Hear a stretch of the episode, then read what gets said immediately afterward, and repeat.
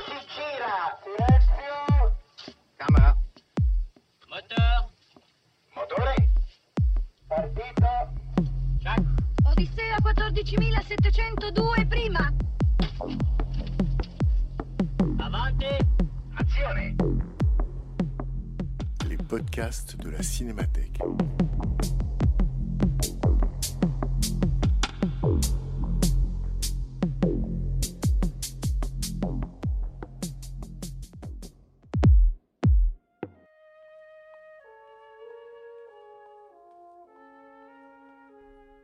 Depuis 2016, la Cinémathèque française invite régulièrement une personnalité à programmer quelques séances pour parler des films de sa vie. À chaque séance, projection d'un film, suivie d'une prise de parole et d'un dialogue avec les spectateurs. En février 2023, c'est le critique, journaliste de cinéma et écrivain Gérard Lefort qui se prêtait à cet exercice en programmant Les Parapluies de Cherbourg de Jacques Demy. Rencontre avec Gérard Lefort, animé par Bernard Benoliel.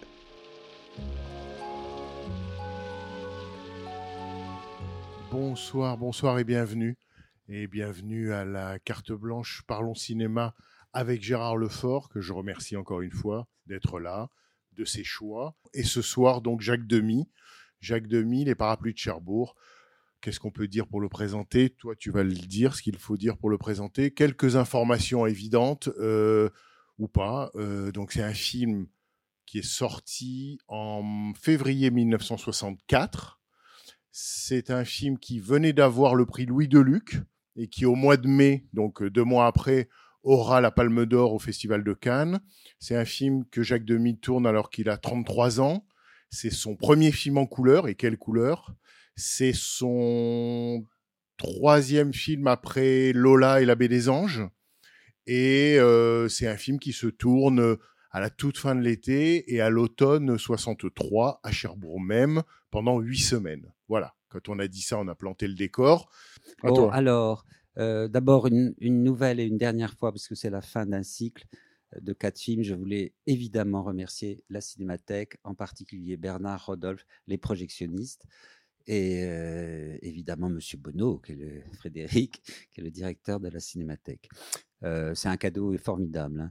hein. Et comme c'est un cadeau, je, vais vous le rendre en- sous forme de film.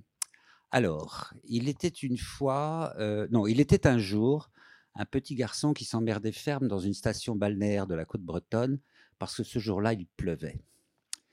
Comme ce petit garçon ne pouvait pas à la plage, il était insupportable pour, euh, pour toute sa famille. Et pour se débarrasser de lui, sa maman lui a donné de quoi aller au cinéma pour la première fois de sa vie, car le petit garçon avait 12 ans.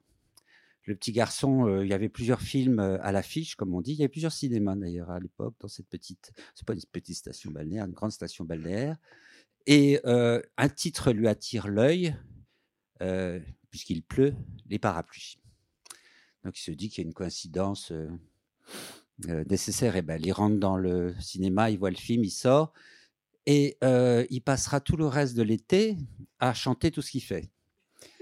Euh, au risque de se faire étrangler par ses frères, assassiné par sa sœur, répudié par ses parents, qui ne comprenaient pas, et n'ayant pas vu le film, pourquoi il faisait ça à ce petit garçon. Or, le petit garçon avait compris une chose, que dès qu'on se met à chanter les choses, même les plus banales, elles deviennent enchantées et, ench- et enchantantes.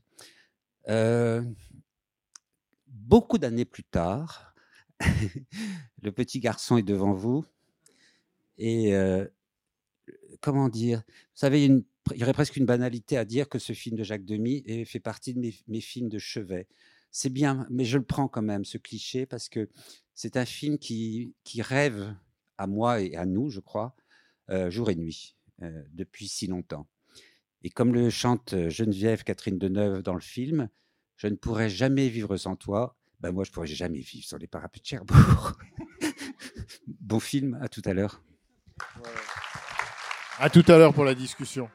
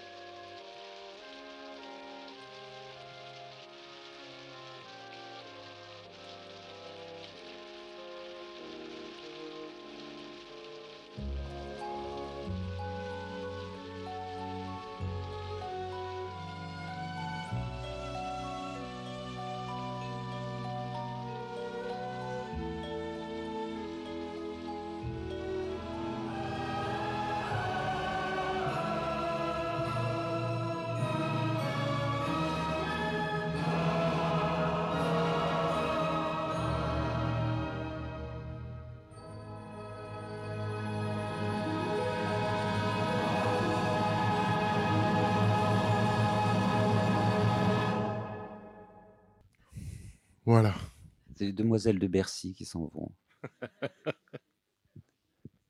Alors vous avez compris que j'ai mis ce vêtement en hommage à Jacques Demy? Ton pull rouge, c'est en pas homme. rouge, il est orange. Il est orange, je vois plus clair là, tu sais.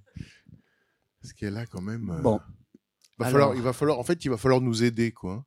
Parce que là, euh, lui et moi, on est, on est un peu épuisés. J'imagine que peut-être vous aussi ou pas du tout. Moi, je suis rincé là. hein. Je... Bernard J'ai avait l'impression, là- oublié, m'a dit qu'il avait oublié de prendre ses Kleenex. Ah oui, non, j'ai compris l'erreur au début du film. Quoi. dès, le, dès la scène avec la tante Élise, je me suis dit, eh, zut, j'ai oublié le Kleenex. Et voilà. Mais c'est quand même, le- la- enfin, un film pour l'éternité, quoi. Ah oui, oui, oui, oui. Ah, mais euh, il a, en tout cas, il a été filmé de toute éternité. Toute éternité. Euh, donc, euh, son actualité, ça ne veut rien dire parce qu'il est, il est quand même daté dans les voitures, les situations, les, des villes de province comme on n'en fait pas ou qu'on n'en fait plus, euh, des petits commerçants, etc. Mais euh, je crois que la pérennité, pas l'éternité, mais la pérennité du film, elle passe par plusieurs choses, je crois. Elle passe euh, majoritairement, royalement, impérialement, par Catherine Deneuve. Elle a 22 ans au moment du, du film. Elle dit que sa mère lui dit à 16 ans, elle dit 17 ans. Elle, on s'en fout.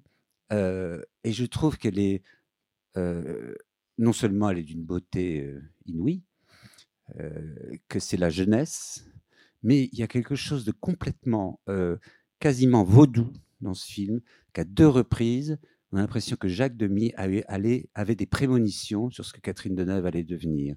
C'est la scène de la galette des rois, où c'est déjà la princesse de Podane, et surtout la fin, on a l'impression qu'elle est déjà en route parce qu'il va arriver, c'est la grande bourgeoise euh, dessalée, par exemple, dans le film de Buñuel, euh, dans les films de Buñuel, euh, de jour. Belle de jour, oui, et Tristana. Et je trouve que c'est incroyable que cette euh, jeune fille, enfin cette jeune femme, cette jeune actrice qui avait déjà fait des trucs, mais enfin, comme on disait, prometteuse, etc. C'est son premier grand rôle et c'est celui qui va la, la hisser. Enfin, elle se hisse toute seule parce qu'elle elle joue euh, extraordinairement bien. Euh, Demi a eu ce regard comme ça en disant un regard qui avait de l'avenir, voilà, sur Catherine Deneuve. Je trouve ça sidérant, stupéfiant. euh, je l'avais pas vu. Je l'avais vu sur la dernière scène là, qui tout le monde est en larmes, etc. Mais à travers les larmes, on voit ça, et surtout la scène de la, de la galette des rois. Et quand elle, elle le regarde comme ça, avec ce regard indécidable, en disant Vous êtes mon roi. euh, C'est déjà une immense actrice. Enfin, c'est Déjà, c'est incroyable. mais euh, Catherine Deneuve a dit que des années après, Jacques Demy est le premier à m'avoir regardé et avoir su me regarder.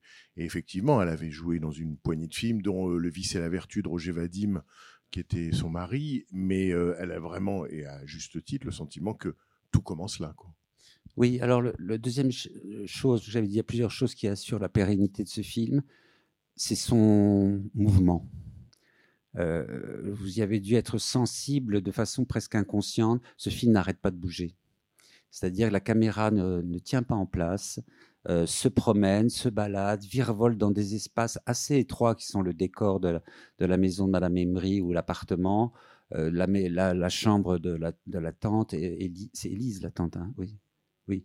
Et, on sent que toute l'équipe technique est un peu collée à la cloison et où sont les perches et tout. Donc il y a une espèce de prodige de liquidité, de mobilité qui aussi là, là, un sommet inouï. C'est la scène d'adieu, euh, juste avant la scène d'adieu entre euh, Geneviève et son amant. Euh, il marche dans les rues et puis il est avec son vélo. Et puis on comprend que pour la première fois, ils vont faire l'amour. C'est quand même assez crûment, enfin délicatement mais crûment dit. Et ils ne bougent plus. Euh, ils sont montés sur un praticable.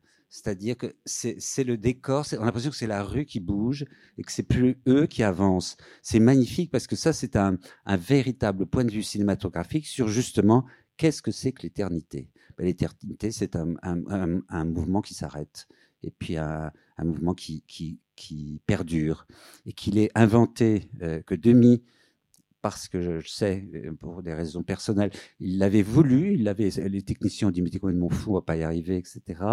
Ils avaient peur qu'il y ait un chaos comme ça à l'arrêt, donc il y a un plan de coupe. Donc, deuxième pérennité de ce film, son mouvement, que je trouve absolument euh, d'époque et contemporain. Et puis, euh, il y a, euh, j'ai pas envie de dire l'histoire du film, parce qu'elle est, elle est, au début du film, ils vont voir Carmen. Euh, et en fait, c'est un opéra, ce film. Enfin, c'est un livret d'opéra. Donc, sa pérennité, il- elle est aussi pérenne, si j'ose dire, que Carmen ou une grande tragédie chantée, car c'est une tragédie. Donc, ça, c'est la troisième pérennité à mes yeux. Et puis, je trouve que là, s'amorce ce qui était déjà à l'œuvre dans le film précédent, euh, Lola, c'est que Jacques Demy va écrire la comédie humaine.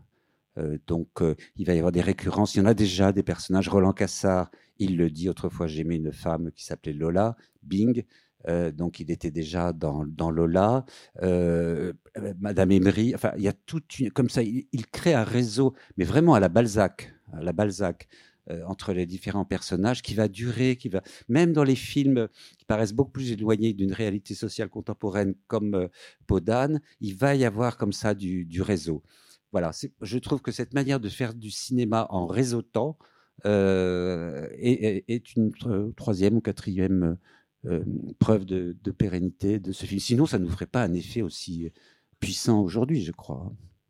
Non, non, mais tu as dit beaucoup de choses et, effectivement la qualité de mouvement du film, c'est-à-dire que la caméra qui se déplace en permanence, les plans longs, parce que c'est quand même des plans longs et en même temps avec des moments abrupts absolument incroyables. Tu disais, tu me soufflais le mariage, c'est réglé en, c'est réglé en quelques plans, c'est-à-dire que les plans ont une durée plus longue que la moyenne euh, d'un film classique. Et en même temps, pour des raisons de tempo, de rythme, d'accélération, il y a souvent des plans très brefs, très courts, euh, ou des changements d'échelle dans le cadre qui sont absolument euh, bon, qui créent, euh, j'allais dire, l'accroche du spectateur, enfin qui le raccroche en permanence, qui, le- tiennent littéralement. Et, et tu disais euh, cet effet de mouvement, sans doute que la grande référence, et on le sait, hein, avec euh, Robert Bresson, mais c'est plus souterrain, la grande, grande référence de Jacques Demy stylistique, c'est Max Ophuls. Et que Max Ophuls, c'était un cinéaste euh, décédé en fin des années 50, en 57, et qui, d'ailleurs, euh, euh, le film, je crois que c'est Lola, est dédié euh, à Max Ophuls. Et Max Ophuls est un cinéaste qui filmait comme ça interminablement en arabesque, en travelling, en panoramique. Euh, Il avait une caméra dansée et circulante qui, comme ça, euh, entourait en permanence les personnages. Et là, vraiment, ils, sont en permanence pris dans une ronde euh, qui, qui semble à la fois ne pas vouloir finir et dont on sent qu'elle va plutôt vers le, le- le- vers la tragédie de l'absence, du manque euh, et du trou, quoi. Du trou. Ça, oui, la ronde, le, film de, de Fulls et, et le livre de Schnitzler, évidemment. Euh, oui, oui, il y a de ça, il y a de ça. Euh, mais il y a quelque chose aussi qui, qui, alors là, saute aux yeux, évidemment, vu la qualité de la copie qu'on a eue ce soir, c'est la ronde des couleurs. Enfin, c'est des fois c'est à rire. Enfin, et je pense que Bernard Ev- Evin, qui est le, le chef décorateur, qui a fait les, bon, les, les- on pourrait faire une thèse de troisième cycle sur les papiers peints dans l'œuvre de Jacques Demy, mais là, euh, c'est quand même quelque chose. Et je pense qu'ils en, euh, enfin, j'en suis même certain, ils en ont beaucoup joué et ri. C'est-à-dire, euh, notamment la scène euh, vers la fin où il y a le rendez-vous dans le café où tout est orange. Tout est orange. On se demande pourquoi ils ne boivent pas un orangina. Quoi. Tout. Et il paraît qu'ils en ont beaucoup ri en disant non, mais attends, c'est trop. C'est Demi qui a fait enlever des trucs à Bernard Evin. Peut-être un coup d'orangina, je sais pas quoi. Mais comme l'orangina est pas vraiment orange, mais on sent qu'il y a du. Puis c'est pop. C'est la, c'est la, c'est la culture pop. Enfin, vraiment, on est en plein dedans, hein, en 64. Et que, voilà, ces fleurs géantes. Il y a, y, a du- y a du Warhol qui se balade là-dedans. euh, Demi connaissait hein, euh, Andy Warhol. Et je trouve que ça aussi, ça, ça lui donne. une- c'est un film juvénile de ce, côté, de, de ce point de vue-là aussi, c'est-à-dire à à, grâce à l'usage de ces couleurs et de ces. Enfin, il y a des trucs, mais invraisemblables. Quand, quand Geneviève est enceinte, elle a une, une robe en papier peint. Il n'y a pas d'autre mot. Euh, Une robe chinoisante, euh, sinisante, pardon. Et le, le papier peint, euh, elle cite le papier peint. Donc, euh, il y, a, il y, a il y a des Elle choses. dédouble le papier. peint, Alors quoi. ça, c'est beaucoup Jean Cocteau. C'est-à-dire, il y a, il y a le cinéma de Jean Cocteau derrière tout ça. Quoi. Il y a son admiration infinie pour Cocteau. hein. Il fera le, le bel indifférent, etc. Voilà. Si- Tu crois pas que, euh, enfin, euh, c'est-à-dire ce qui sidère peut-être à la revue, enfin sûrement à la revision et sans doute aussi à la vision, c'est que le film n'est qu'une addition d'audace. euh, des additions. Alors évidemment l'audace musicale, l'audace du chanter, l'audace des couleurs, l'audace des mouvements, tout, tout semble tout semble une sorte d'expérimentation à laquelle on assiste. Et il faudrait quand même essayer de se, aussi de se replacer. Toi, tu, tu évoquais en introduction ton souvenir de- d'enfant découvrant ce film. Il faut sans doute essayer d'imaginer ce qu'a pu être la sidération, mais heureuse, des spectateurs découvrant pour la première fois sans préparation euh, les demoiselles, euh, oui, les, parapluies de Cherbourg, les parapluies de Cherbourg, c'est-à-dire découvrant en février 64 en salle un film comme celui-là, c'était du, j'allais dire du jamais entendu quasiment ou du jamais vu. hein. Alors le, il y avait les films de René Clair du début des années 30, mais enfin tout ça est un peu est un peu loin. Donc on peut, il faut qu'on imagine sans doute, nous ça nous frappe encore aujourd'hui, ce qu'a dû être le choc euh, audiovisuel de, de, de la découverte de ce film. Bah oui. Mais euh, c'est les années prises uniques, tu sais. Donc, euh, euh, oui, absolument. Voilà, les matières, la matière plastique qu'on voit apparaître dans le film. Les... Allez-y, madame. Les, les vêtements sont vraiment importants aussi. Comment on va des- de la faille de laine au synthétique, les, les motifs de fleurs, euh, tout ça. Oui. C'est vrai que plus Catherine Deneuve euh, vieillit dans le film, si j'ose dire, plus elle est enceinte, plus ses vêtements sont modernes euh, dans la garde-robe. Ça, c'est incroyable qu'ils aient pensé. Enfin, ils ont, on a l'impression qu'ils, je dis ils parce que c'était une sacrée équipe. Il n'y avait pas que Bernard Révin euh, et le grand, bien entendu. Ils ont pensé, on a l'impression qu'ils ont pensé à tout. C'est-à-dire que euh, le, génie du film est dans les détails, bien sûr. Mais quand au début, ce que je n'avais jamais vu de ma vie, la porte d'un des, mecs qui travaillent au garage s'ouvre et qu'il y a, une photo, il y a un poster de Marilyn Monroe quand même. Et c'est tellement délicat, c'est comme on claque les doigts, c'est pas, on fait pas un plan insistant qu'on n'aurait pas vu, on n'aurait pas compris. Si on n'a pas vu, c'est pas grave. Le petit garage Esso dans la, chambre du qu'il redéplace, enfin, tout a une nécessité. Tous les détails n'en sont pas parce qu'ils ont une nécessité dans le film. Le, le tableau en cheveux dans la chambre d'Élise. Ah, vous avez vu ça aussi, oui, oui, le tableau en cheveux. Mais il y a, et puis il y a une couronne de, de mariage sur la, la cheminée. Mais on pourrait euh, fouiner euh, infiniment dans le film et je pense qu'on ne le prendrait pas en défaut. Voilà.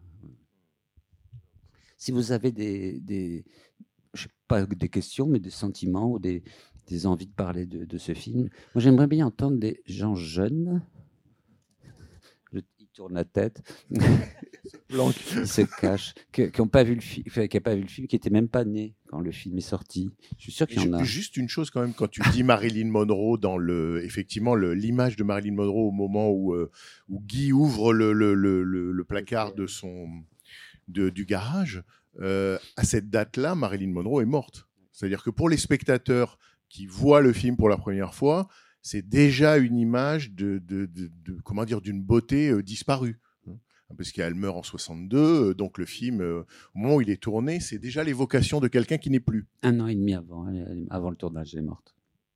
Mais euh, oui, puis Jacques Demy avait une certaine passion pour les blondes, vraies ou fausses. hein, donc, Mais, mais là où tu as, enfin, je, trouve- je- pour moi, c'est le, c'est l'acmé du film, c'est que quand tu dis, on dirait qu'ils ont pensé à tout, la vérité gît dans les détails. Effectivement, on a le sentiment euh, d'une préméditation absolue et qui s'est accomplie. C'est-à-dire que j'ai rarement vu, on voit rarement un film où l'exécution semble aussi proche de l'intention. Et que ça, indépendamment de la, j'allais dire, de la tragédie du film, quand on pense à ce que Jacques Demy a dû éprouver comme joie au résultat, alors qu'il avait ce film dans la tête, mais c'est plus une tragédie, c'est un pur bonheur. je crois pas qu'il était un homme de joie, Jacques Demy. Mais bon, oui, il, a de quoi, il avait de quoi être fier, content. Le Mais sentiment de- d'avoir accompli quelque chose. oui, il y a des meurtres avec préméditation et il y a des films avec préméditation. Il y a- Le film n'est pas criminel, hein, mais euh, c'est vrai que c'est ça, c'est sûrement ça. Sur le découpage, le scénario, les dialogues chantés, euh, la, synchronisation et la post-synchronisation. Il faut, euh, oui, il faut sachez que par exemple sur le tournage, on envoie les chansons, les acteurs doivent les parler. Donc c'est un- ça a été un, enfin, un enfer, non, mais ça a été compliqué. Euh, Nino Castelnuovo est italien, il parlait pas un mot de français, Guy. Et Guy, euh, euh, vous le connaissez peut-être parce qu'il a joué dans Rocco et ses frères. C'était un des frères de- d'Alain Delon. Voilà. Donc c'est un des frères. Bon. C'est un acteur qui est assez connu en Italie. Il a été pris pour ça, pour des besoins de coproduction. Mais Jacques Demy voulait une sorte d'archétype du beau garçon. Il voulait que ça soit radieux. Il est radieux. Enfin, il est incroyablement. Il est beau, ce, gars. hein. Il, est plus vieux que le rôle. Il dit qu'il a 20 ans. En fait, il en a 25 au moment du film. Mais donc, il y avait cette nécessité, mais une, discipline de dingue, que ça soit synchrone, que c'est c'est du playback. hein. donc, euh, enfin, vous imaginez, non, vous n'imaginez pas, mais les mouvements, les costumes, les acteurs, le décor, et par-dessus, marcher, allez hop, on remet une couche de discipline qui est cette, euh, volonté de demi que les gens chantent et ne parlent pas, parce qu'il disait, en général, les gens n'ont rien à dire, et je préférerais qu'ils les chantent. C'est à double tranchant. Il a fait des films parlants quand même, mais beaucoup plus chantant que parlant. Mais je crois que toutes ces disciplines accumulées, c'est aussi, le, quand tu parlais de préméditation, je crois que c'est ça aussi qui fait le, et le bonheur, et la réussite, et la pérennité, et la qualité du film. C'est-à-dire que il n'est pas long, hein. C'est pas, il n'est pas long ce film. hein. Ouais. Donc, euh, euh, je, me souviens que Jacques le mélancolique, Demi, m'avait dit une fois, je ne comprends pas pourquoi les, films font plus de deux heures. Et il m'avait fait la démonstration sur des films dont je ne citerai pas les titres, en disant, tu vois, là, enfin, vous voyez, là, on aurait coupé, on aurait mis ça, et puis ils auraient arrêté de parler, ils parlent trop, c'est des films trop bavards. Il dit, en une heure et demie, ça aurait été un chef-d'œuvre. Là, non, c'est pas. Quel ennui. Voilà, bon. Parce qu'il était obsédé par le tempo, en fait. Il était obsédé par le, par, voilà, le tempo, le rythme, la, la- presque comme le film est comme, alors évidemment, une, comme une partition, quoi. La partition, oui, puisque c'est sans doute la plus belle partition que lui écrite. euh. C'est ça. Donc, euh, en fait, ils, ont enregistré. En fait, la musique. Il y a un scénario au départ. Enfin, donc, euh, Demi a raconté qu'il avait écrit un scénario volontairement classique, c'est-à-dire des dialogues, des situations, l'histoire. Et il l'a donné à, Michel Legrand pour que Legrand essaye d'imaginer sur telle et telle scène quelle musique. Et il dit, il a cherché pendant des mois, on a cherché pendant des mois, et il trouvait pas. Et donc, quand je crois qu'il y a une scène, je crois que c'est la scène avec la tante Élise, au début, ils, ont, ils semblent avoir. euh, et de- Demi lui dit oui, c'est ça. Et il dit ensuite, on a travaillé pendant des mois ensemble. Et donc, la musique a en quelque sorte précédé le, film. Ils ont enregistré toute la musique avec des chanteurs qui sont euh, mentionnés au générique. Et ce que dit Demi, c'est qu'il a tenu à ce que les acteurs soient présents à l'enregistrement euh, des chansons par les chanteurs et les chanteuses pour s'imprégner, pour recevoir déjà des indications. Et il dit, ils sont ensuite partis avec des disques de, des enregistrements pour apprendre euh, le, le texte la chanson et se caler en quelque sorte sur, euh, sur la voix des chanteurs et être en quelque sorte... C'est-à-dire qu'en fait, il n'a cessé de, de tous les points de vue de préparer le tournage pour le moment du tournage et pour qu'au tournage se produise euh, ce qui s'est produit, c'est-à-dire en fait, visiblement, ça a été une fête pour tous. Quoi. Il y a la femme de Michel Legrand qui chante, c'est-à-dire qui, qui est la voix de Catherine Deneuve. Est-ce qu'elle est la voix de Catherine Oui, elle est la voix de Catherine Deneuve. Et il y a, il y a le Legrand de- qui intervient. On entend la voix de Legrand dans le- au tout début dans la scène du garage. Oui, les deux collègues qui chantent. Le gars qui dit Moi, j'aime pas euh, l'opéra, moi, je préfère le ciné. Bah oui. Tous ces gens qui chantent, ça m'ennuie. Enfin bon, voilà. Donc là, c'était le petit, petit gag. Et puis, il y a, y a, y a, y a, beaucoup d'humour hein, dans ce film, c'est-à-dire de distance. C'est-à-dire quand on en rajoute, peut-être, on, se dit, mais il y a trop de crème, la musique du mariage, le final. Mais je crois qu'ils enfin, ils se marrent. Ils, ils savent très très bien ce qu'ils font quand ils font ça. Les thèmes musicaux sont. Il y, a- des reprises comme au jazz, enfin, ça, n'arrête pas. Mais ça, c'est le grand, hein, qui est un jazzman et un jazzophile fort et, et nourri de ça. Et je, pense que le, sourire, si- sinon le, fou rire, dans ce film vient beaucoup de cette espèce de distance, y compris dans le choix enfin de, de, rendre symphonique d'un seul coup la, mu- la musique pour le mariage. Le mariage, la sortie du mariage avec les grandes orgues. Mais, ma foi, où est-ce qu'on entend des grandes orgues Sinon dans les églises ou aux enterrements ou au mariage? Il y a deux fois, parce qu'il y a le mariage et l'enterrement. Et puis cette idée de qu'on est quand même dans la comédie musicale. hein. C'est voilà, une comédie musicale, comédie humaine, mais musicale. La tentation de la comédie musicale qui est retenue, mais qui est presque là déjà dans le dans la mise en scène, d'ailleurs dans les mouvements de caméra, dans le déplacement des, des, corps, et puis tout ça mène effectivement aux Demoiselles de Rochefort. euh. Sans la danse. C'est-à-dire que euh, le- les mouvements, effectivement, tu as raison, sont tellement chorégraphiques qu'il n'y a pas besoin de danser. Enfin. D'ailleurs, quand il danse, euh, il danse le mambo. Euh, J'ai repéré d'ailleurs que Catherine Deneuve, euh, enfin, moi j'aurais bien aimé danser le mambo avec elle. Elle a l'air très très bien danser le mambo. Donc euh, il y a quelques scènes de danse dans, dans le café, dans le, le, le, le bar louche, enfin le, le claque. oui, c'est un bar louche euh, juste avant l'hôtel avec les, les prostituées. Et ça aussi, c'est des. Là aussi le réseau est à son comble puisque c'est on est dans le bar de Lola. Enfin, c'est évident. On est à, on est on est à Nantes. Et puis il y a ce moment, moi que j'adore, c'est quand il évoque euh, Lo- Lola Roland Cassard. C'est ce plan, ce mouvement incroyable dans le passage Pommeret à Nantes. C'est incroyable. C'est comme si il refilmait son film. C'est-à-dire, c'est un, un trou. C'est de l'abîme. C'est-à-dire que il existe hein, ce plan dans le en noir et blanc dans Lola, et là il le refait en couleur vide. Il n'y a absolument personne, et il dure ce qu'il faut qu'il dure, c'est-à-dire quelques secondes comme ça, et hop, on revient à Roland Cassard avec sa petite moustache nickel, euh, voilà. Et, puis la scè- l'humour et la scène du, chez le diamantaire, enfin chez le marchand de bijoux, c'est une scène de comédie, c'est du Fédot, euh, c'est du vaudeville. C'est invraisemblable, le dialogue entre. Et puis l'autre qui parle une voix comme ça, madame, il n'en est pas question, enfin, je ne peux rien faire pour vous. Et la présentation des bijoux par Cassandre. Mais qu'est-ce que c'est que cette boîte? L'autre qui dit c'est la caverne d'Ali Baba. Enfin, on a l'impression que c'est une pochette surprise qui a été renversée sur la table. Donc là aussi, il y a de. Il y a de la, il y a du ri- enfin, il y a du sourire, il y a du sourire, quoi. Voilà. Mais oui, la scène du diamantaire euh, renvoie là encore à Ophuls. Hein, euh, Madame 2, Madame 2, Daniel Darieux qui va vendre ses bijoux.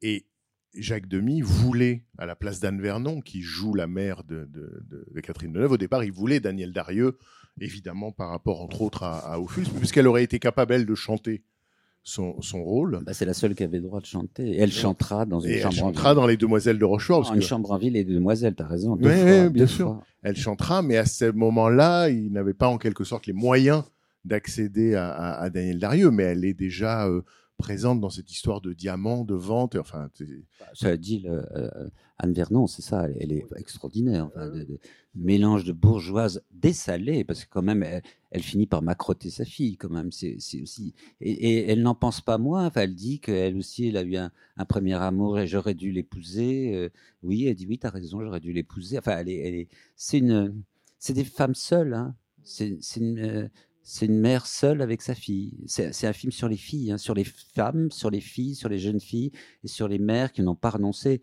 Il est évident qu'elle en pince pour Roland Cassard, euh, Madame hein. Donc il y a, il y a ça aussi, hein, c'est-à-dire que comme toujours, tout le temps chez Jacques Demy, il est du côté des femmes, tout le temps, tout le temps, tout le temps. Même quand il y a un prince et tout ça, qui voilà, un pot d'âne et machin, entre le bidule, non, il est, il est du côté des femmes, il est du côté de Catherine Deneuve, il est du côté de Madame Embry, il est, il est côté, il est du côté de Geneviève, qui est, comment elle s'appelle, non pas Geneviève. euh, Madeleine, bon, qui est un peu accablante quand même, euh, Madeleine, mais elle est tellement jolie. Enfin, c'est la victime désignée, puis elle ne l'est pas parce qu'elle est assez pas roublarde, mais aussi elle-même calculatrice. Enfin, c'est- très très beau ça, cette idée que non non, il n'y a pas une, il n'y a pas la femme, il y a les femmes. Voilà. Donc euh, c'est ça le sans doute le, pour aller vite le féminisme de, de, de, de Jacques Demy dans tous ses films hein, d'ailleurs. Bonsoir, je voulais euh, savoir, euh, à la sortie du film, euh, je suppose il a eu un grand succès ou... énorme. Énorme, c'est la première fois. Je crois que c'est le plus gros succès de Demi, je suis pas sûr. Non, Podane, je crois que Podane a été un plus grand succès, donc 71, 70, 71, hein, Podane. Mais celui-ci, euh, oui, oui, euh, mais vous savez, il a été au Festival de Cannes, il a eu un prix, donc euh, oui, oui, ça a été, ça a été. D'ailleurs, c'est grâce à ce succès qui peut faire après Les Demoiselles de Rochefort, qui est une super production qui coûte très très cher et qui marchera bien, mais bon, mais je pense pas que le, le souci de Jacques Demy, je crois pas, ce soit le, succès de ses films. Enfin, c'est de les avoir faits. Euh, il aimait beaucoup La Baie des Anges, par exemple, qui est un de ses premiers films avec Jeanne Moreau. euh, qui est un film formidable, si vous ne l'avez pas vu. hein, bon, euh, où, il où il met déjà Jeanne Moreau blonde peroxydée en guépière, déjà. Bon. Alors, il y, a les, il y a les fausses blondes et les guépières pour, pour chaque demi, ça c'est très très important. Oui, oui, mais pour vous répondre, pardonnez-moi, c'est oui, oui, le, film a eu un. Et, ah. et- et c'est pareil, euh, j'allais dire, d'un point de vue de. Ouais, Ah oui, alors Madame parle d'audace. Je ne sais pas si vous avez vu, c'est le seul film de l'époque avec euh, René euh, qui parle de la guerre d'Algérie. Muriel. Muriel Lalain René. Nous sommes, on est en 64. Euh, L'action du film est située en- commence en 57, et se terminera en 59. Ça a été au ras des fesses de la censure, hein, ce film. Vraiment. Il s'en est fallu d'un cheveu qu'on l'interdise tout simplement parce qu'il est évoqué les événements, nommément, puisqu'il quand même le, le type part pour deux ans et dit avec ce qui se passe en Algérie en ce moment, je ne reviendrai pas d'ici longtemps. Mais dire ça en 64, deux ans après la fin de la guerre d'Algérie, ça paraît comme ça, ouh, le petit oiseau. Non, non, ça a été euh, euh, les producteurs, les distributeurs, enfin non, les producteurs ont, ont eu des sueurs froides en disant est-ce que ça va passer, est-ce que ça va Oui. passer? Et ça a passé la censure parce qu'ils ont, ils ont dû s'endormir. Enfin, ou- non, mais où ils ont, ils ont trouvé des chansons, c'est pas grave. Et tout ça. Euh, je- J'espère, je pense que ça n'avait pas échappé au public euh, adulte de l'époque, notamment aux, aux hommes, jeunes hommes qui avaient fait la guerre d'Algérie. Il revient blessé quand même. Enfin, il, il boite. Mais je pense même que on évoquait le- le- la sortie d'époque. Quand le film sort en 64, les, les accords d'Évian euh, datent de, de quelques mois auparavant.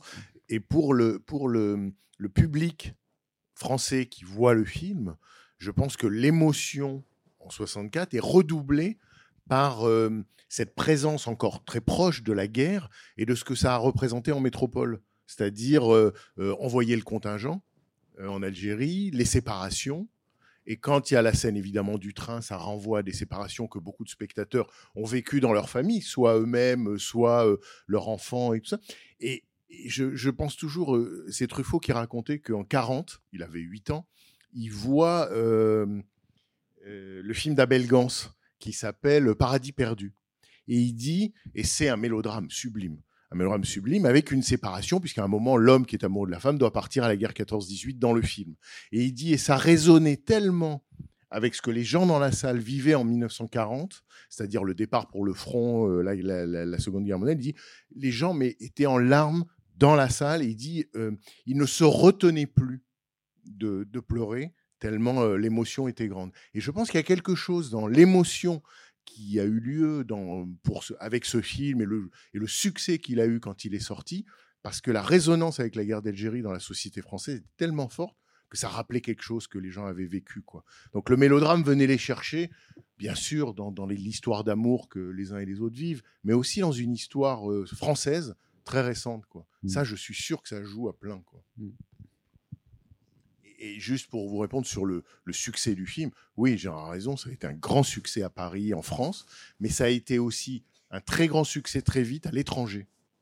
C'est-à-dire que le film a énormément circulé à l'étranger, mais il était vu, et il y a des coupures de presse qui l'attestent. Hein, euh, Demi, euh, Deneuve euh, se retrouve à Mexico, le film va sortir en Inde, il est vu et aimé au Japon, il sort aux États-Unis. Euh, bon, le début d'une possible carrière de Jacques Demy, euh, foot comédie musicale aux États-Unis, date du succès des Parapluies de Cherbourg et de, la vie du film. Pareil, quand on regarde la revue de presse d'époque, c'est très très unanime. Il y a, y a- enfin, il y a quelques articles mauvais au deux sens du terme, mais mais il y a euh, il y a vraiment un engouement et un étonnement. Alors comme toujours dans la presse à l'époque, on se sert de ce film aussi pour taper sur des films de la nouvelle vague. Euh, genre c'est ça, c'est là qu'est la vraie expérimentation. Elle n'est pas du côté du mépris de Jean-Luc Godard, pour résumer. hein. Euh, ma mère, qui pourtant chantait, aimait beaucoup le cinéma, mais euh, disait Mais c'est complètement con, ces gens qui chantent. euh, Peux-tu me passer la clé de 12, etc. Et est-ce que cette polémique, elle n'a pas existé, elle, que chez moi ou Non, je, je crois qu'elle est euh, dans la famille de, celui, de celui-ci aussi. Bah si, tu me l'as dit. Bah oui, je te l'ai dit à toi, pas à eux. Parce que je disais, infernal.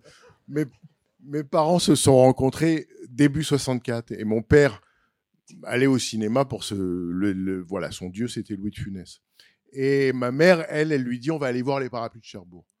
Et, et lui, il savait pas ce qu'il allait voir. Et au bout de cinq minutes, il s'est penché vers elle, il lui a dit Dis-moi, ils vont chanter comme ça tout le film Voilà, ça vous On répond. avait les mêmes alors. Voilà, ça vous répond en partie. J'avais une question technique. Mais que- juste pour finir, dans la presse, euh, tout le monde évidemment euh, remarque, mais tout le monde surtout s'étonne de, de la comment dire de, de, du- de la révolution que ça représente, enfin du, de l'inédit que ça représente. Mais j'allais dire tout le monde s'en enchante parce que euh, beaucoup ont vu le film et ont compris que ont ressenti que, que par-delà leur surprise au début ou leur étonnement, ils avaient été euh, emportés, conquis. Et à la limite, je me disais pendant le film, ce qui serait insupportable, euh, c'est qu'ils arrêtent de chanter. Ça, c'est vrai. Ça, c'est vrai. C'est c'est le, dan- le danger qu'on re- on dit pourvu qu'ils ne s'arrêtent pas de chanter, qu'il n'y ait pas du récitatif, comme on dit. Voilà. Euh, oui, j'avais une question, euh, ben, plusieurs questions en fait. J'ai pensé au film Le Bonheur de Agnès Varda, qu'on avait discuté ici il y a deux ans, aussi dans le même cycle.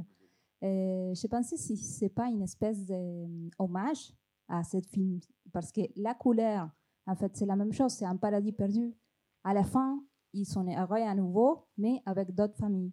Donc, euh, je pensais si ça peut être euh, une genre d'hommage.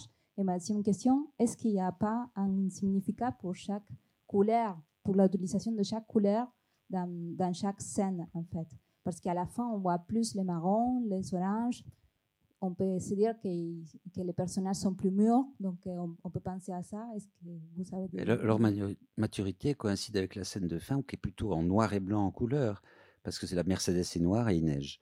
Euh, je ne sais pas s'il neige aussi fort à Cherbourg, euh,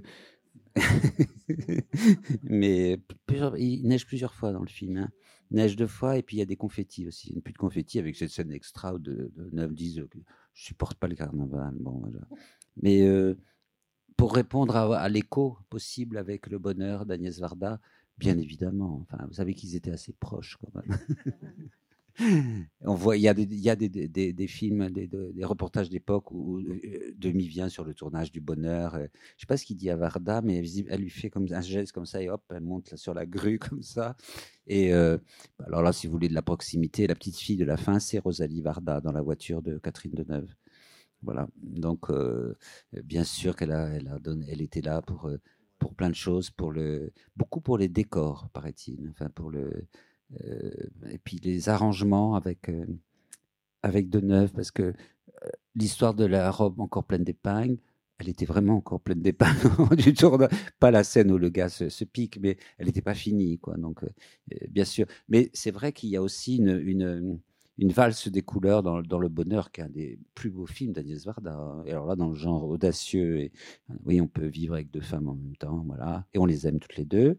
Bon. Euh, il, est, il est évident. Euh, euh, mais elle va, elle va pas. Comment si, L'obsession de Varda, c'est de raconter une histoire. C'est pas de la, c'est pas de la chanter, c'est pas de la peindre, euh, c'est pas de la colorier, c'est pas de la coloriser. Donc c'est deux mondes. Elle a fait un très beau film qui s'appelle L'univers de Jacques Demy. On pourrait faire l'univers de d'Agnès Varda, qui n'est pas le même. Et heureusement, c'est pour ça qu'ils ont pu s'entendre et se, se regarder.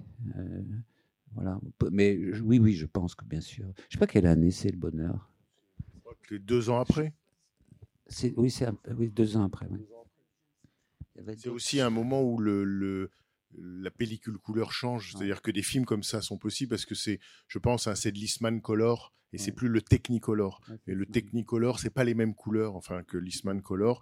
Et là, il y a, ça permet, je pense, le Eastman Color, ça tient moins bien, mais ça permet plus de nuances. Et donc, euh, des dégradés ou des, ou des, des, des subtilités dans le orange, le violet, euh, que, les couleurs du Technicolor permettaient pas forcément. Parce que là, effectivement, c'est un, un- j'allais dire que c'est un festival de couleurs et de, et de, et en même temps, je me disais par rapport à ce que votre réflexion, je me disais pendant le film, en fait, les couleurs, c'est un peu comme dans les films muets. Vous savez, il y avait le tintage. Vous dites la signification des couleurs. Je la connais pas. Il y a des thèses de troisième cycle. C'est certain sur euh, la signification et la symbolique des couleurs dans les parapluies de Cherbourg. Il y a un livre formidable, un petit livre de Jean-Pierre Berthomé consacré au parapluie de Cherbourg, qui est d'une précision, mais, mais euh, à- j'allais dire euh, comparable au film. Et là, vous trouvez euh, de- de- des pages entières sur les couleurs. Mais ça m'a fait penser, vous savez, comme, comme dans les films muets, quand il y avait les tintages parce que les films étaient pas en couleur, mais ils, pouvaient être teintés. Et quand c'était la nuit, par exemple, on mettait un rouge sombre ou un bleu. Quand il y avait le feu, bah, l'image devenait entièrement rouge. Au soleil, je vous laisse deviner. Enfin bon, et, d'une certaine manière, la couleur dans ce film éclate tellement qu'on a l'impression, on a des flashs de, presque de couleurs de cinéma muet. D'autant que Jacques Demy a commencé comme ça, dans, sa, dans le grenier du garage de ses parents à Nantes. Il a fait des petits, films qui peignaient image par image, comme ça. Et donc, il faisait de la colorisation. Enfin, on, les a, hein, les films en question. Ils ont été, retrouvés dans le garage. C'est dément, hein, cette histoire. Euh, Agnès Varda les a retrouvés au moment où elle tournait Jaco de Nantes. Donc, on les a vus. Enfin, bon, alors, c'est des films qui étaient en couleur, mais qui racontaient le bombardement de Nantes, par exemple, quand il était, quand il était gamin. Est-ce qu'il y a d'autres euh, interventions souhaitées? Non, non, Oui, il y a- c'était pas. C'est juste par Ah. rapport à la, à- au- chant de, de tout à l'heure. C'est qu'au bout de, de quelques minutes, on, on les entend quasiment plus chanter. En fait, ça devient du un langage, ça devient un parler, ça devient euh, quelque chose de, de sonore, euh, et on fait même plus attention à, à la, à la partition musicale. En fait, c'est tellement bien fait que, que voilà. Tu as, raison, ça fait penser aussi quand on écoute un, opéra dans une langue étrangère qu'on ne comprend pas. Euh, donc on sait que ces paroles ont du sens. Euh, euh, si chanté en allemand, en russe, en italien, euh, mais c'est pas le sens qui nous importe, c'est leur musicalité, bien entendu. Oui. Il y avait Madame là aussi qui voulait. Non, là, oui, juste derrière. En fait, maintenant, tout le monde relie Annie Arnaud. Et euh, je ne sais plus si en 58 ou en 63, elle elle a son av- J'ai pas envie. c'est en 58 ou 63 son avortement. Et, et donc, on pense à l'envers parce que c'est- il n'est pas soulevé le problème. Est-ce qu'elle va avorter? Est-ce qu'elle va avoir l'enfant? C'est c'est pas du tout abordé. Donc, je trouve qu'il y a- il y, a tout cet envers que l'avortement est caché derrière ce film. Mais euh, il y a une scène aussi, si il y a ça, on frôle ça, en disant qu'est-ce qu'on va faire de cet enfant, dit Madame Emery, et, et Deneuve la regarde en disant qu'est-ce que tu veux dire? C'est évidemment qu'elle pense à un avortement. Et nous, sommes, l'action se situe en 57, hein, euh, mais c'est dit, enfin c'est dit, c'est tellement euh, non dit que c'est dit. Voilà. euh, Mais il y a, ce dialogue avec Deneuve qui lui jette un regard d'ailleurs euh, inquiet, je crois, hein, je crois. Bonsoir. Vous avez parlé tout à l'heure du fait que ce film-là était aussi une histoire d'amour. Et c'est la première fois que je le voyais aujourd'hui. Et je trouve ça fascinant à la mesure où ce film-là, bien que ce soit une tragédie dans, le, dans ce qui est raconté, comparé aux Demoiselles de Rochefort, la tension est bien moindre. C'est-à-dire que enfin, dans la manière où je l'ai vécu, c'était presque tranquille. Alors que dans les, dans les Demoiselles de Rochefort, bien que on pense que ça va bien se finir, on est pris au dépourvu. On, va, pleurer à chaque moment où, ils ne se rencontrent pas. Et j'ai trouvé ça fascinant. Euh, oui, mais il y a. Non, je pense pas que ce soit un film tranquille, celui-là. Je trouve qu'il est même sous haute inquiétude. Même par moments, je trouve que les couleurs et les décors sont, inquiétants et menaçants. Euh, euh, la scène du dancing avec les marins, où d'un seul coup tout est rouge vif, euh, c'est pas la joie. Enfin, si, c'est les filles de joie, mais c'est pas la joie. Non, non, mais je sais pas pour faire des jeux de mots à deux mais il y a, tout ce nuancier, cette palette, euh, elle, est, elle fait partie aussi d'une sorte de d'inquiétude. Alors il y a, euh, comme on disait, la torpeur provinciale, Cherbourg, mais euh, et puis moi, ce que j'aime, c'est que non seulement il est du côté des femmes, et il est du côté des petites gens.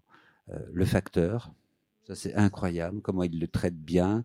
Et puis dans cette scène des adieux terribles où on pleure, etc., il y a quand même en toute fin de plan un, comment on appelle ça, chef de gare, un chef de gare qu'on voit de dos comme une espèce de petit Charlie Chaplin et qui a son petit drapeau rouge. Enfin, ça, c'est, c'est, il, est, il est du côté, euh, il est du côté des gens simples et des gens qui y travaillent. Et, parce que sinon, on ne situe pas l'action dans un garage avec. euh, J'avais complètement oublié qu'on voyait tout de suite Roland Cassard arriver en Mercedes. Alors ça, je, je pensais qu'on le verrait plus. Non, il est, il est du premier plan quand même. hein. Euh, Eh oui, c'est lui, euh.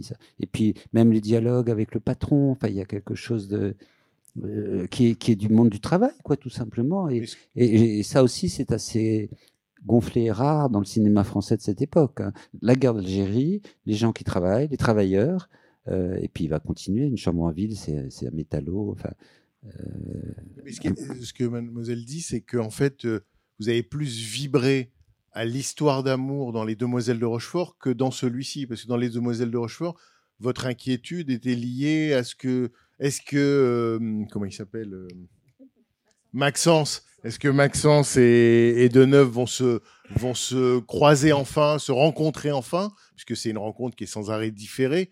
Et, que ça, finalement, ça vous a plus euh, fait vibrer que euh, leur amour, leur séparation et leur retrouvailles ratées? J- J'utiliserai pas le terme de vibrer parce que j'ai foncièrement apprécié les deux, mais dans Les Demoiselles de Rochefort, c'était quasi douloureux. Alors que ici, c'était un mouvement. C'est- On le vivait. C'était une chose à vivre.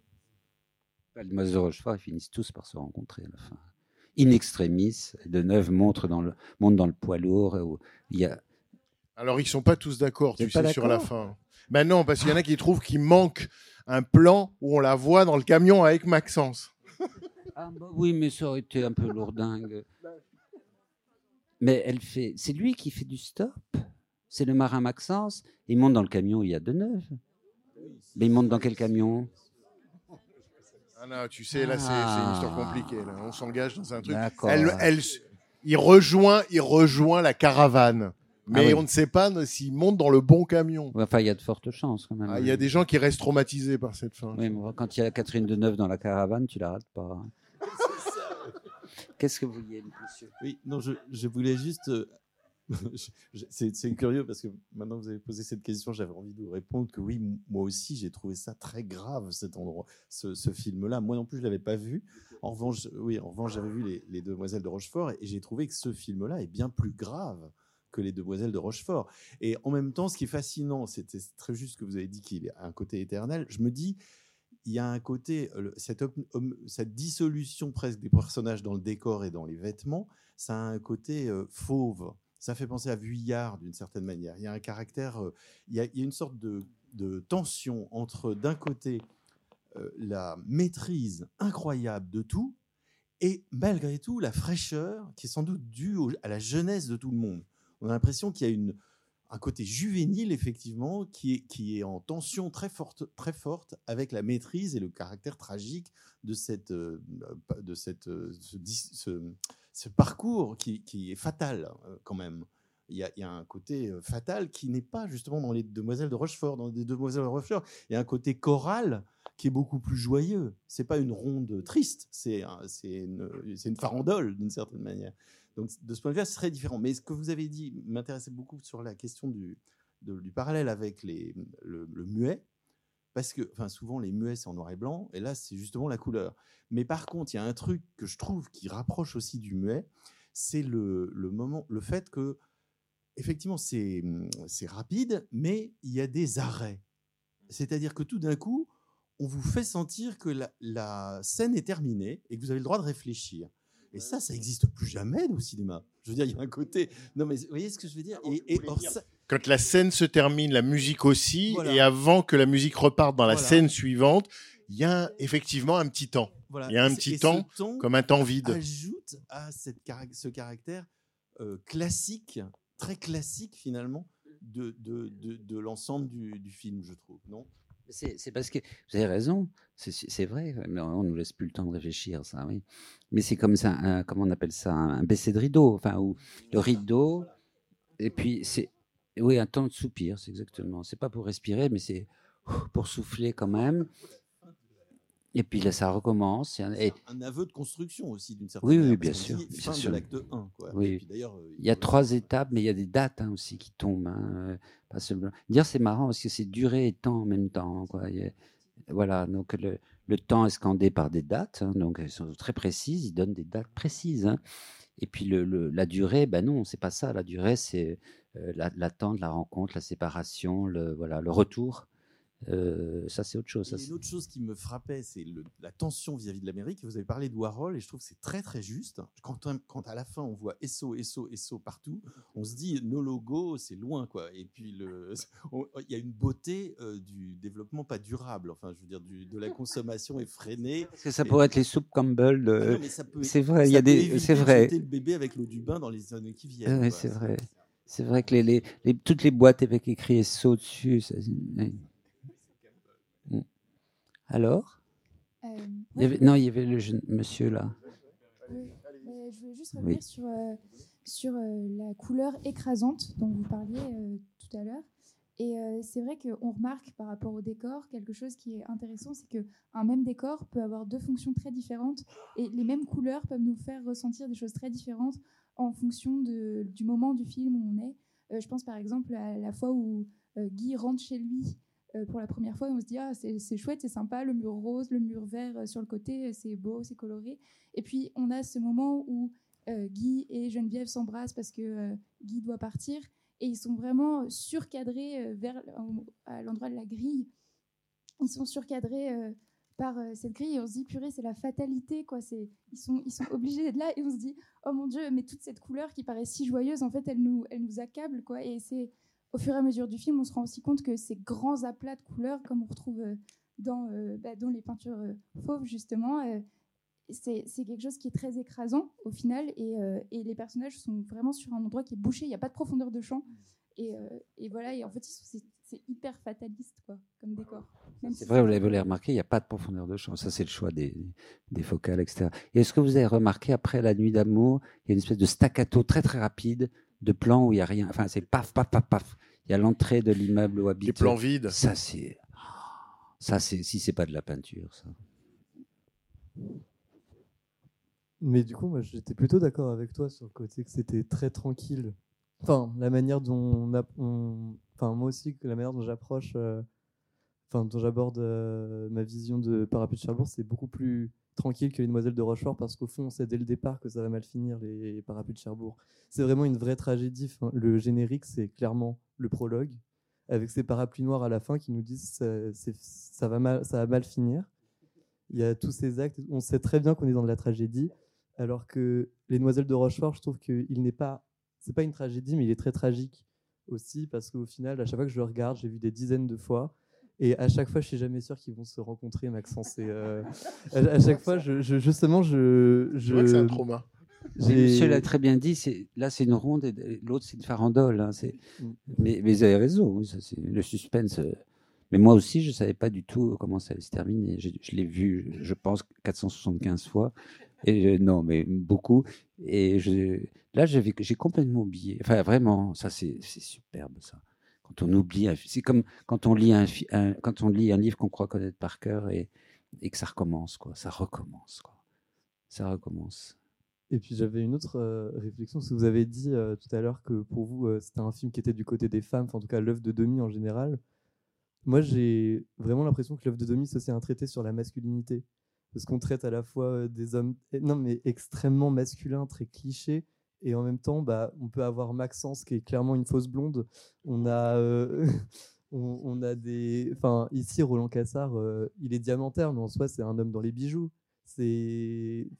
Il y a quelque chose de. Toujours, on a ces clichés très masculins, des, justement des mécanos qui fantasment Marilyn Monroe, puis après, euh, des, des hommes qui sont éperdument amoureux, des.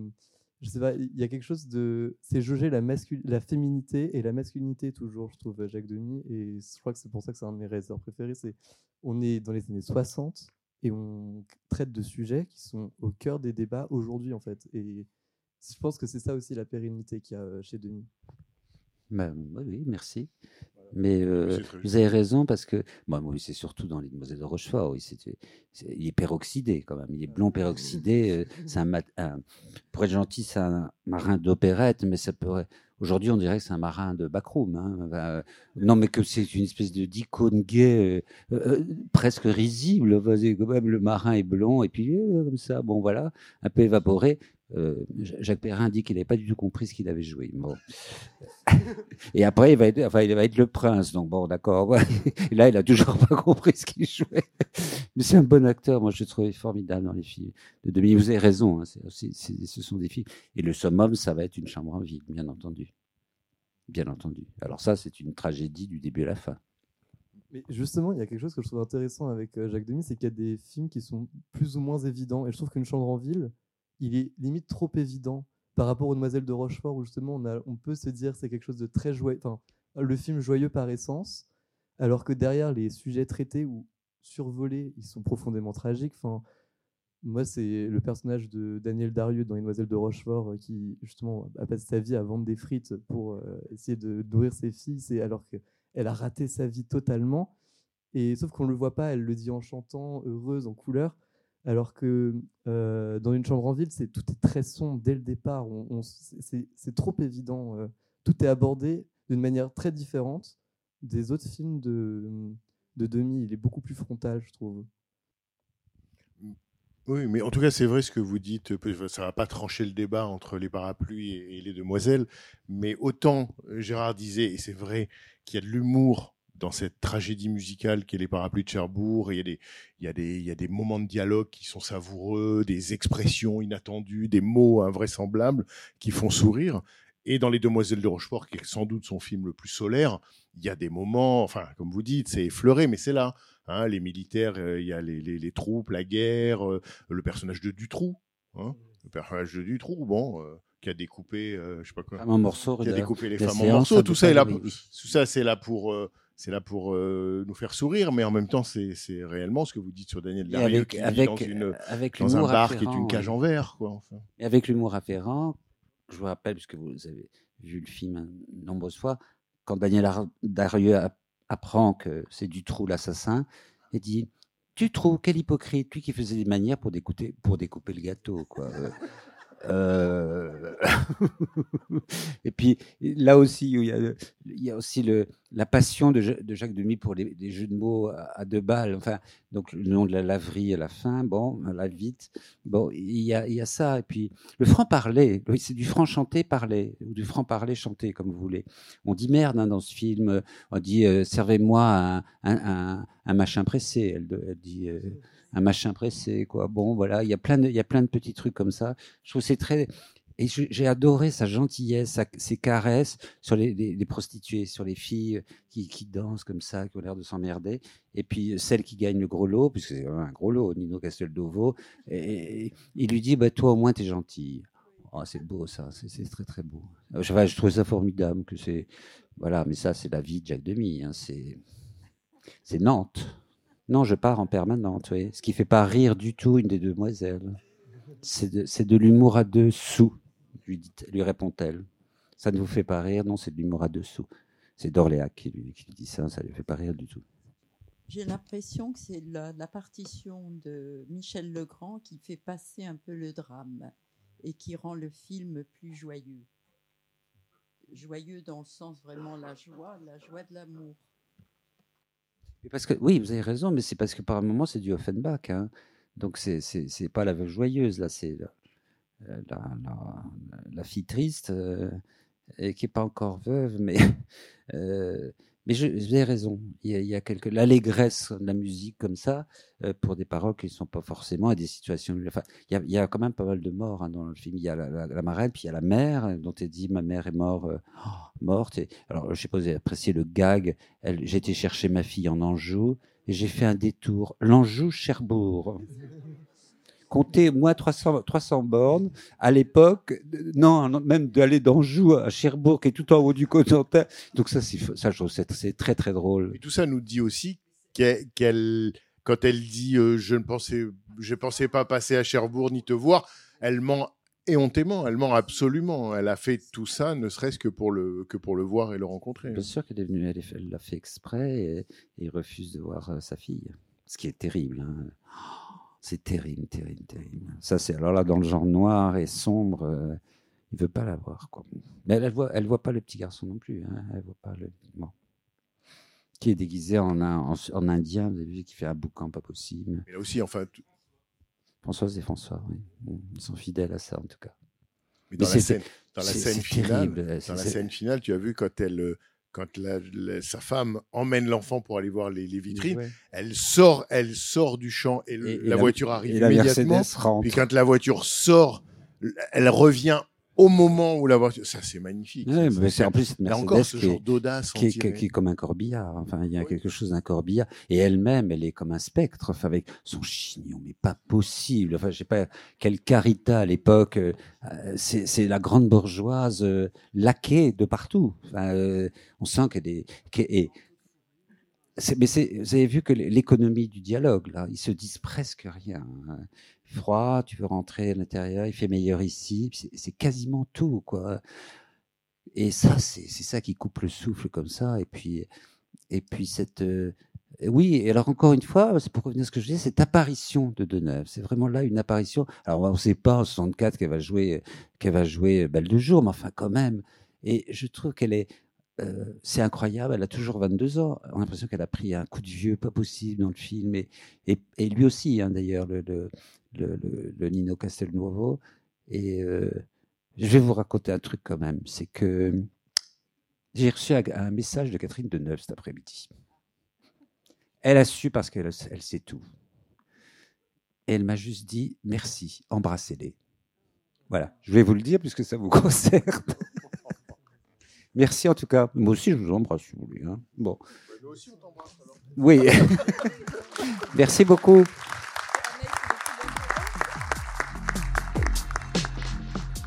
C'était les podcasts de la Cinémathèque française.